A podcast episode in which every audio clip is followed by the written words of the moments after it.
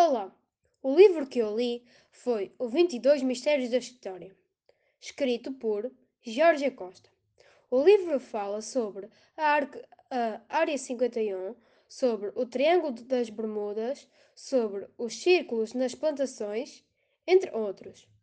Recomendo o livro para pessoas curiosas, para pessoas que procuram respostas e para respostas que, curiosas a perguntas complicadas.